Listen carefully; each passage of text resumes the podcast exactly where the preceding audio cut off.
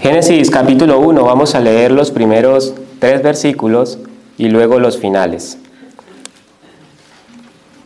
Dice la palabra del Señor, en el principio creó Dios los cielos y la tierra, y la tierra estaba desordenada y vacía, y las tinieblas estaban sobre la faz del abismo, y el Espíritu de Dios se movía sobre la faz de las aguas. Y dijo Dios, sea la luz, y fue la luz. Ahora pasemos al versículo 26 y 27 del mismo capítulo. Entonces dijo Dios, hagamos al hombre a nuestra imagen, conforme a nuestra semejanza, y señoré en los peces del mar, en las aves de los cielos, en las bestias, en toda la tierra y en todo animal que se arrastra sobre la tierra. Y creó Dios al hombre a su imagen, a imagen de Dios lo creó, varón y hembra los creó. Pasemos por último al versículo 31 de este mismo capítulo. Dice así, y vio Dios todo lo que había hecho, y he aquí que era bueno en gran manera, y fue la tarde y la mañana, el día sexto. Amén. La escritura, siendo la revelación especial de Dios, presenta una doctrina bien definida de la creación. La creación hace parte de la revelación general de Dios o la revelación natural y constituye una base del conocimiento de la ética cristiana y de la verdadera religión. Dios la ha dado a conocer a todo hombre, por eso los antiguos teólogos la denominaron como teología natural, debido a las pruebas que ofrece del asombroso poder divino. Sin embargo, hay un problema que es que por el pecado que habita en el propio ser humano, el corazón del hombre no la aprecia como se debiera. Pues sea la evidencia que tiene por delante, porque su oscuro corazón no quiere, no desea darle la gloria a Dios. Aún así, debido a que en esta revelación hay una gran evidencia, sí hay un motivo suficiente para que el hombre en su corazón a lo largo de la historia ha querido preguntar, ignorando a Dios, tres preguntas principales. Y ya las conocemos. ¿Quiénes somos? ¿De dónde venimos y hacia dónde vamos? La verdad es que la doctrina de la creación, queridos hermanos, eh, nos señala la majestad, la bondad, la sabiduría y el amor de Dios. Inspira también alabanza y acción de gracias delante de Él. Inspira induce a la humildad y a la mansedumbre delante de Él. Y también ofrece consuelo en los momentos de sufrimiento, porque cuando vemos como el salmista la bajeza de la humanidad y apreciamos el gran poder revelado de Dios, entonces podemos comprender el amor eterno con el cual nos ha amado para salvarnos de la merecida condenación, siendo nosotros tan ínfimos y sin nada sin nada que aportar. Aún así, la realidad es que desde que existe el mundo, por el pecado también existe la oposición a la revelación natural de Dios y el deseo de corromperla o el deseo de encubrirla. Desde antiguos relatos hasta mitos alternativos, hasta teorías pseudocientíficas que en realidad son credos religiosos por sí mismos, pero alejados totalmente de Dios. Influenciadas por el ateísmo, por el liberalismo o por el paganismo según su caso. Con todo esto, hermanos, debemos recordar que a Dios solo se le puede conocer verdaderamente mediante la revelación, siendo la revelación de Dios tanto general o natural, eh, como se demuestra en la creación, la cual podemos apreciar con nuestros sentidos, pero así también tenemos una mayor, como sabemos, que corresponde con su revelación, revelación especial, que son las escrituras, donde son sus palabras las que van dirigidas especialmente a nosotros, donde también encontramos la doctrina de la creación, por lo cual nuestro Dios voluntariamente ha decidido darse a conocer y dar a conocer su obra creadora en su palabra pero también de forma limitada para no satisfacer meramente nuestra curiosidad científica, sino tanto más exhortarnos a la piedad bíblica. Dios es la causa única, sola y absoluta de todo lo que existe. Él habla y las cosas existen porque de Él y para y por Él y para Él son todas las cosas.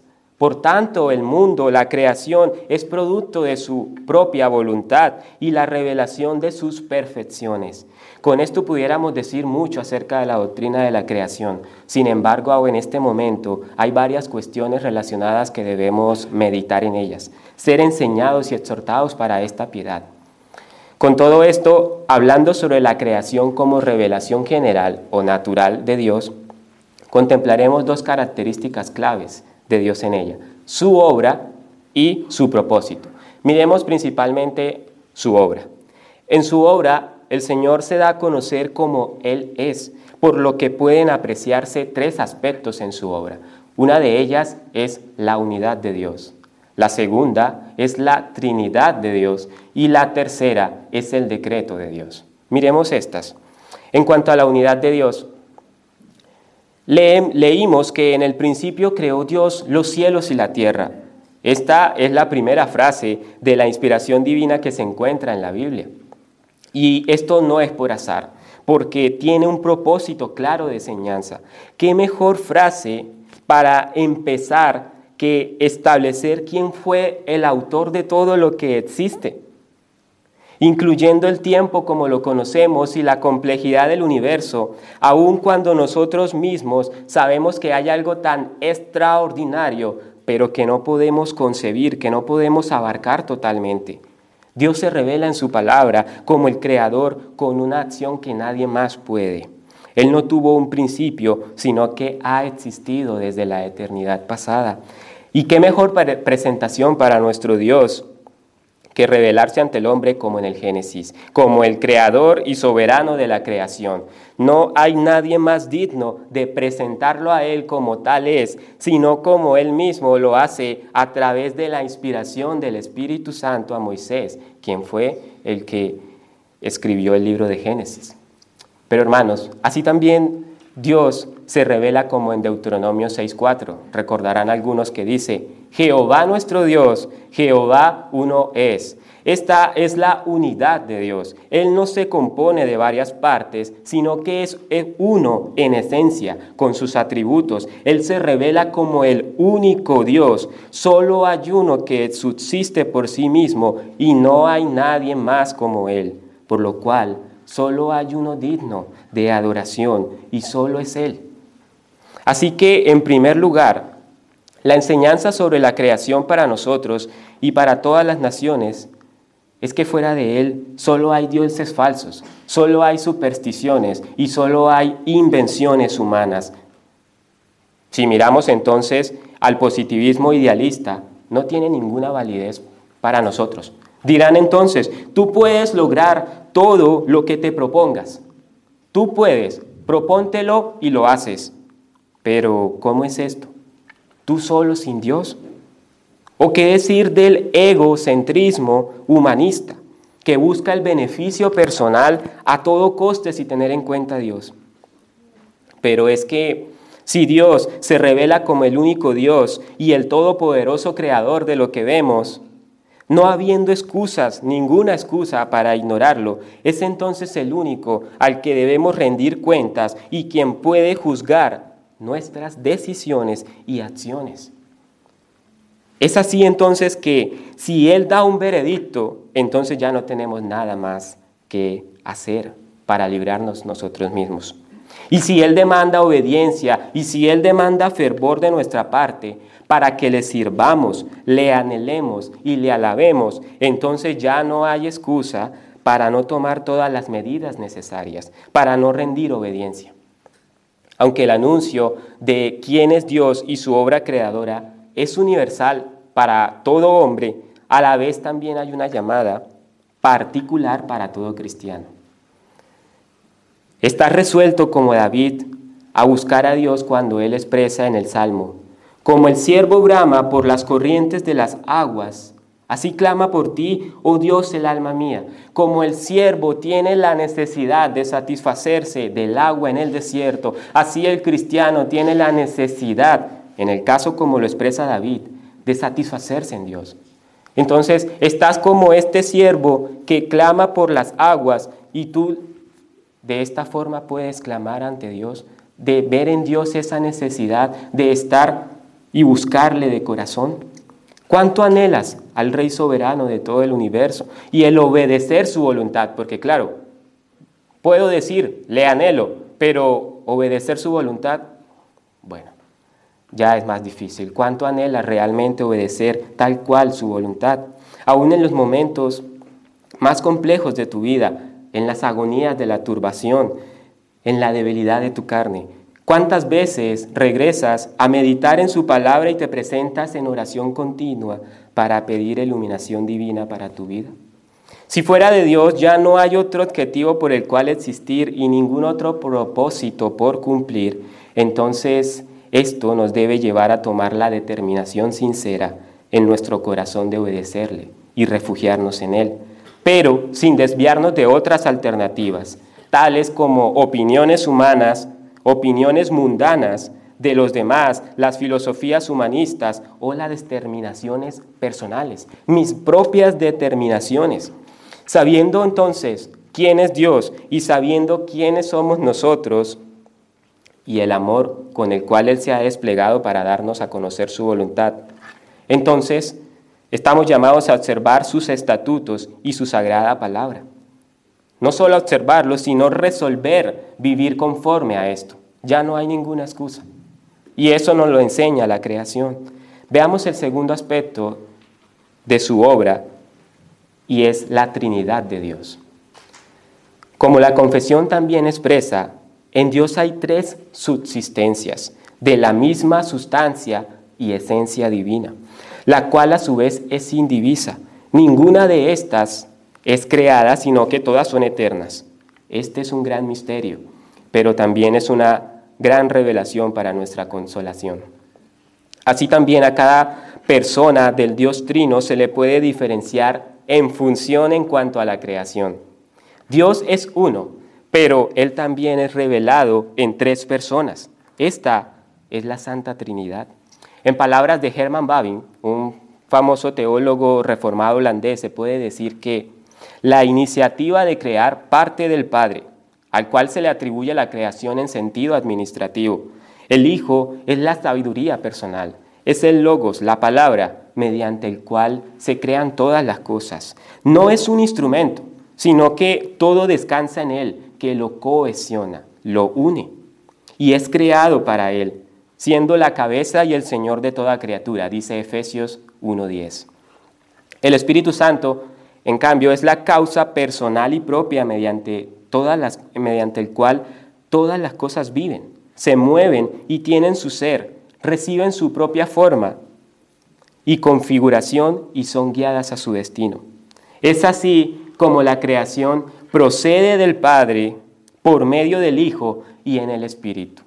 En la creación, la creación procede del Padre por medio del Hijo y en el Espíritu Santo.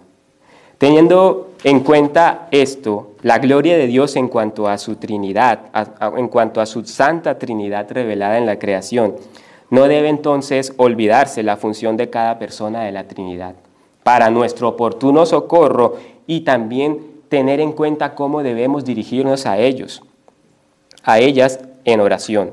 Por eso, por ejemplo, debemos orar al Padre como el destinatario de nuestra oración, lo hacemos por la intercesión de Cristo en su nombre y nuestras palabras emanan de nuestra alma a Dios en el poder del Espíritu Santo, que es quien conduce nuestras palabras. Entonces, debemos rogar al Padre en oración con la asistencia del Espíritu Santo que, y invocamos con esto la intercesión de Cristo, que es quien presenta al Padre la oración a favor nuestro.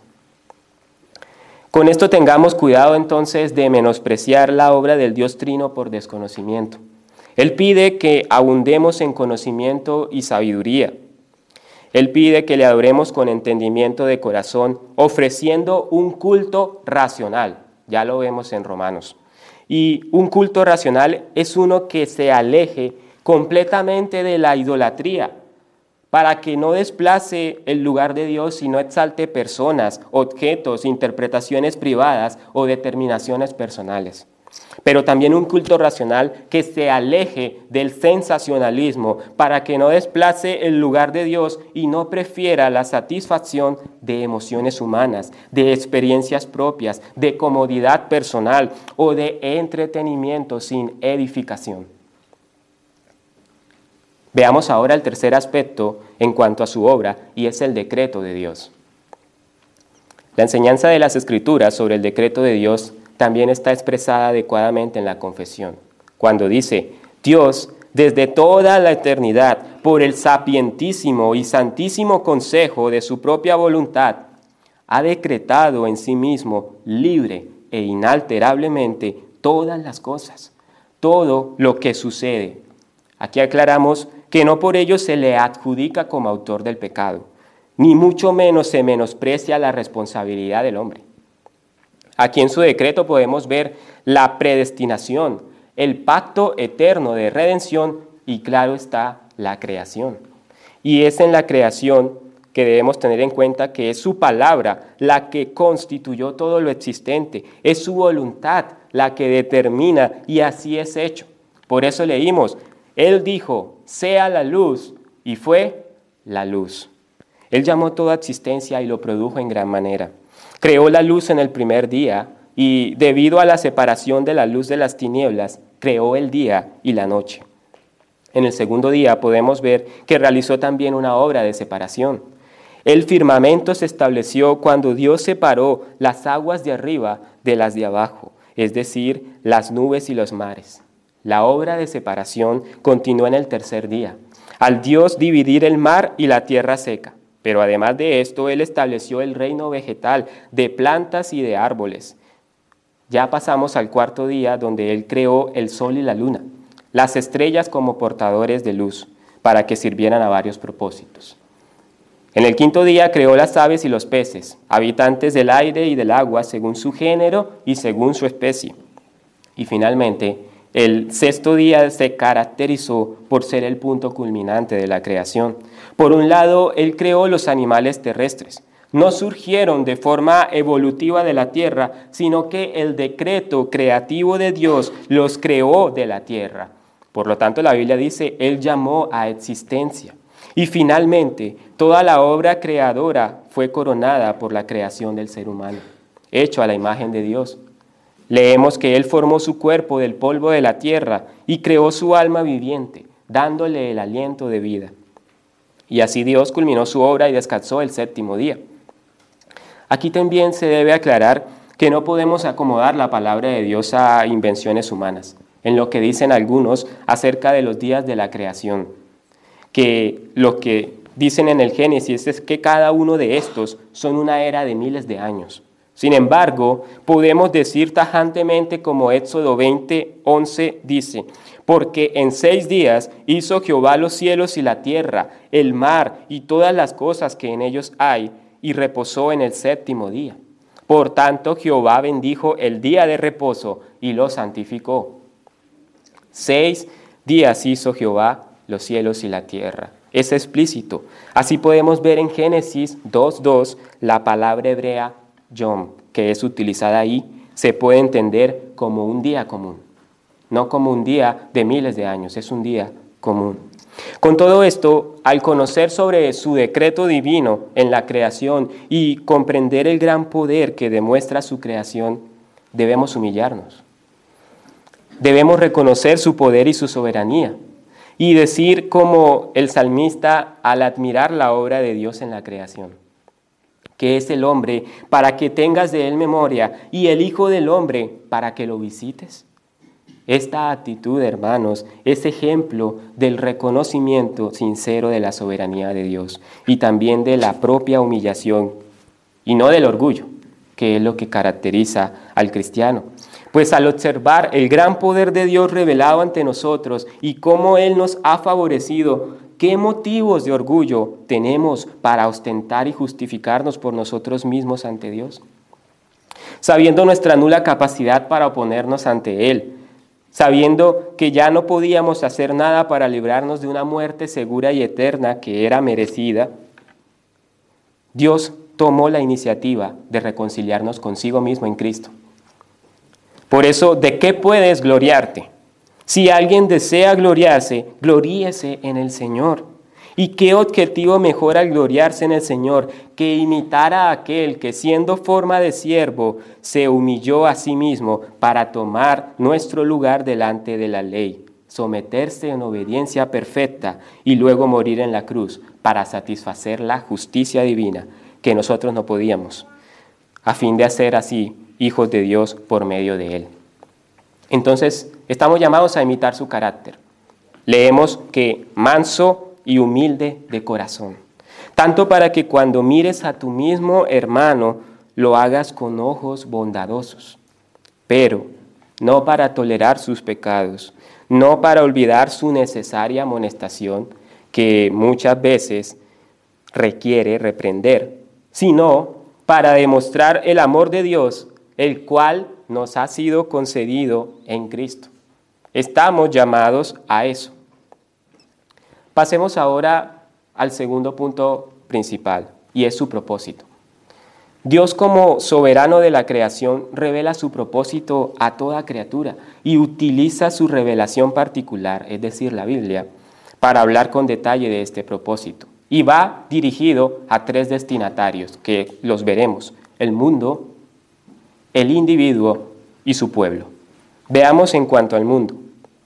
Así como toda la obra de la creación y el poder en ella vislumbrado apunta a nuestro Hacedor divino, por el pecado del hombre, siempre ha intentado, el hombre siempre ha intentado desviarle la rendición a la adoración del nombre divino y quererlo centrar en él mismo. Por esta razón tenemos multitud de cosmovisiones paganas, ateas, falsamente religiosas, pseudocientíficas, que han intentado explicar un origen sin Dios. Es así como a lo largo de la historia vemos esta corrupción científica y también moral. Pero miremos lo fundamental en cuanto al materialismo y la evolución, por ejemplo, que declaran que la materia y el mundo son eternos, que no fueron creados, que su existencia no tiene propósito alguno, sino que todo es producto del azar, quitándole así al ser humano la identidad, de haber sido hecho a imagen de Dios, de denigrar su moralidad y también de menospreciar su responsabilidad. Se quita entonces la identidad y el sentido de la vida y ya no hay razón para las reglas. Como dijo una vez Dostoyevsky, si Dios no existe, entonces todo está permitido. Claro, eliminamos a Dios de nuestras vidas, entonces seguimos nuestro camino sin Dios. Con eso también es importante mencionar que Dios existe desde la eternidad pasada. Y siendo eterno, es infinito también, por lo cual Él no tiene principio alguno. Solo Él es nuestra única causa que existe por sí mismo, que creó todo lo que existe. Vemos así, por ejemplo, en Pablo, que habla sobre la gracia que nos fue dada en Cristo Jesús antes de los tiempos de los siglos, refiriéndose con esto al decreto de Dios hecho en la eternidad pasada sobre la predestinación, antes de la fundación del mundo. Tanto el tiempo como el mundo tuvieron un principio, a diferencia de Dios. Así Immanuel Kant, un filósofo renombrado de la Ilustración, entendió que el mundo debió haber tenido un principio, que así debió ocurrir con la materia y así con el tiempo excepto Dios, porque Dios, al no tener un principio ni ser medido por el tiempo, Él sí es eterno. Y esto contrarresta totalmente lo que denominan algunos la materia eterna, la que existe por sí misma, quitándole la gloria a nuestro Dios. Es así que por la palabra de Dios vino el universo a existencia. El origen de la materia fue llamado por la palabra de Dios desde la nada, como dice Hebreos 11.3 de modo que lo que se ve fue hecho de lo que no se veía, es decir, a partir de la nada. Y Dios, como creador, se diferenció de su creación, no como dicen algunos que se hizo parte de la creación. Así también, Dios constituyó en Jesucristo todas las cosas, las que hay en los cielos y las que hay en la tierra, visibles e invisibles, mundo material y mundo espiritual. Es así como en Jesucristo se ha constituido la creación, pero así también la salvación. Este es el verdadero principio de la creación de Dios revelado al mundo y también la evidencia de su poder y gracia que están manifestados en su Hijo. Por eso mismo es que podemos ser conscientes de que en el principio creó Dios los cielos y la tierra, pero también he aquí ahora el día de la salvación. Y solo a Dios es la gloria por esto. Es así que hay razones suficientes para ofrecerle una verdadera adoración, no de falsa religiosidad, sino con un corazón contrito y humillado, como Él demanda, en espíritu y en verdad. Y una adoración en espíritu y en verdad implica un corazón cautivo, pero cautivo del conocimiento de la palabra divina, para que asistido por el Espíritu Santo obedezca los estatutos que Él requiere para los que le adoren. Así entonces, esta persona no distorsione doctrina, no rinda culto a la persona, ser u objeto equivocados, como ya sabemos, y no demande sus preferencias personales. En un culto a Dios donde no se le pide hacer según cree, según le hayan enseñado solamente, porque es Dios quien directamente dice el cómo debe hacerse. Veamos ahora el segundo aspecto en cuanto a su propósito y es con el individuo. Siendo el hombre creado del polvo de la tierra, Dios también le creó un alma inmortal.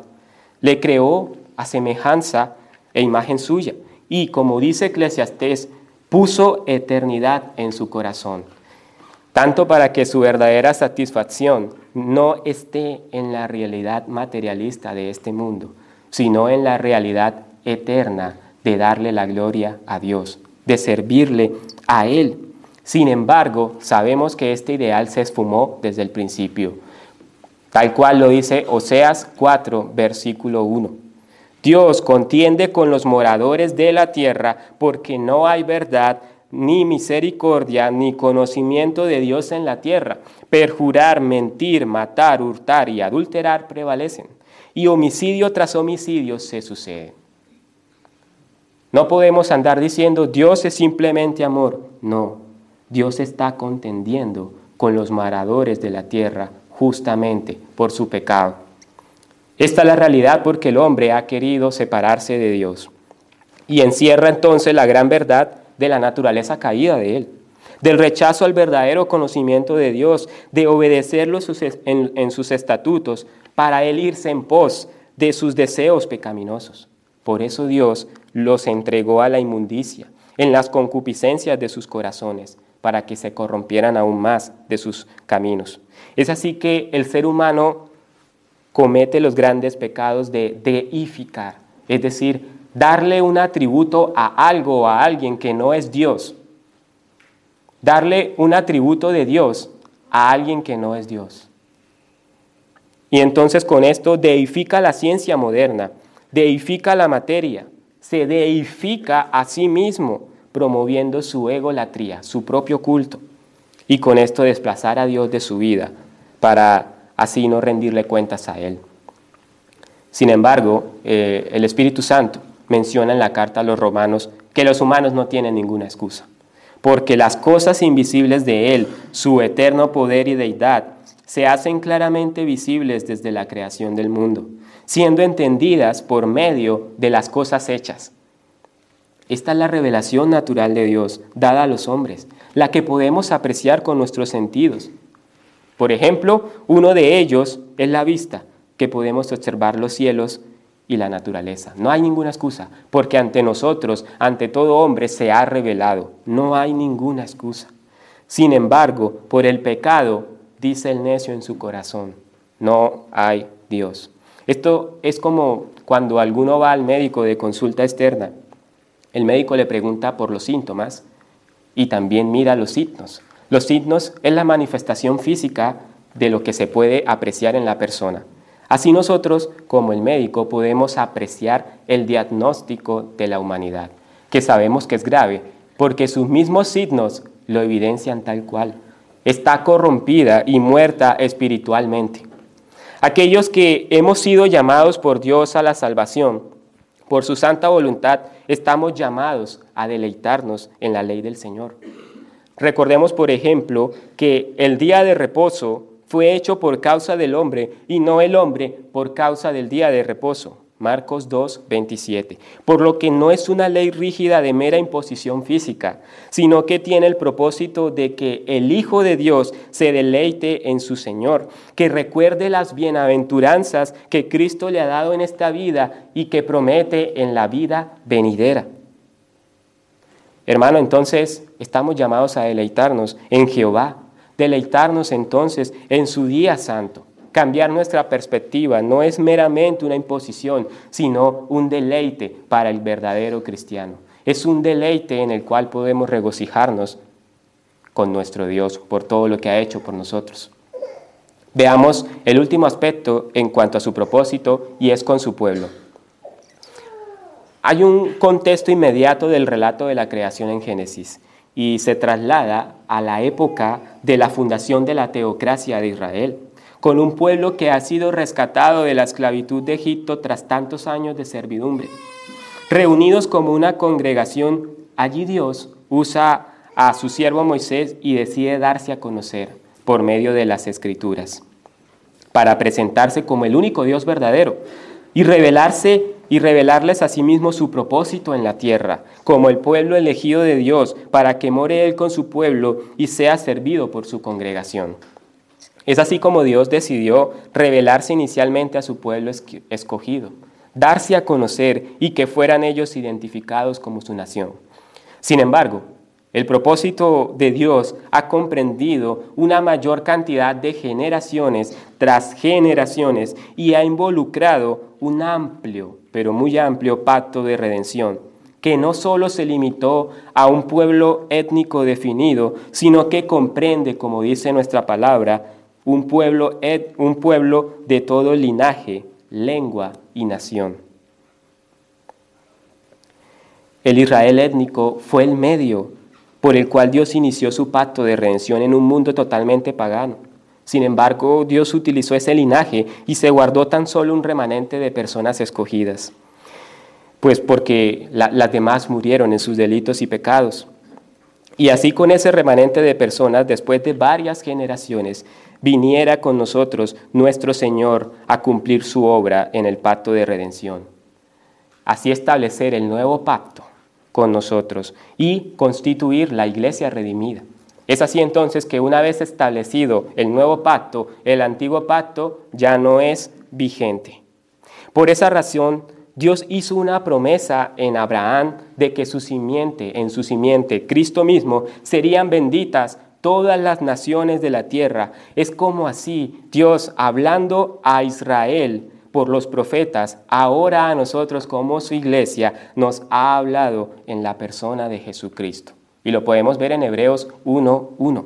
Su revelación especial, las escrituras, están completas y con esto su plan de redención para que la iglesia siga motivándose a anunciar este evangelio, a anunciar las buenas nuevas por la que el hombre es rescatado de su condición de muerte.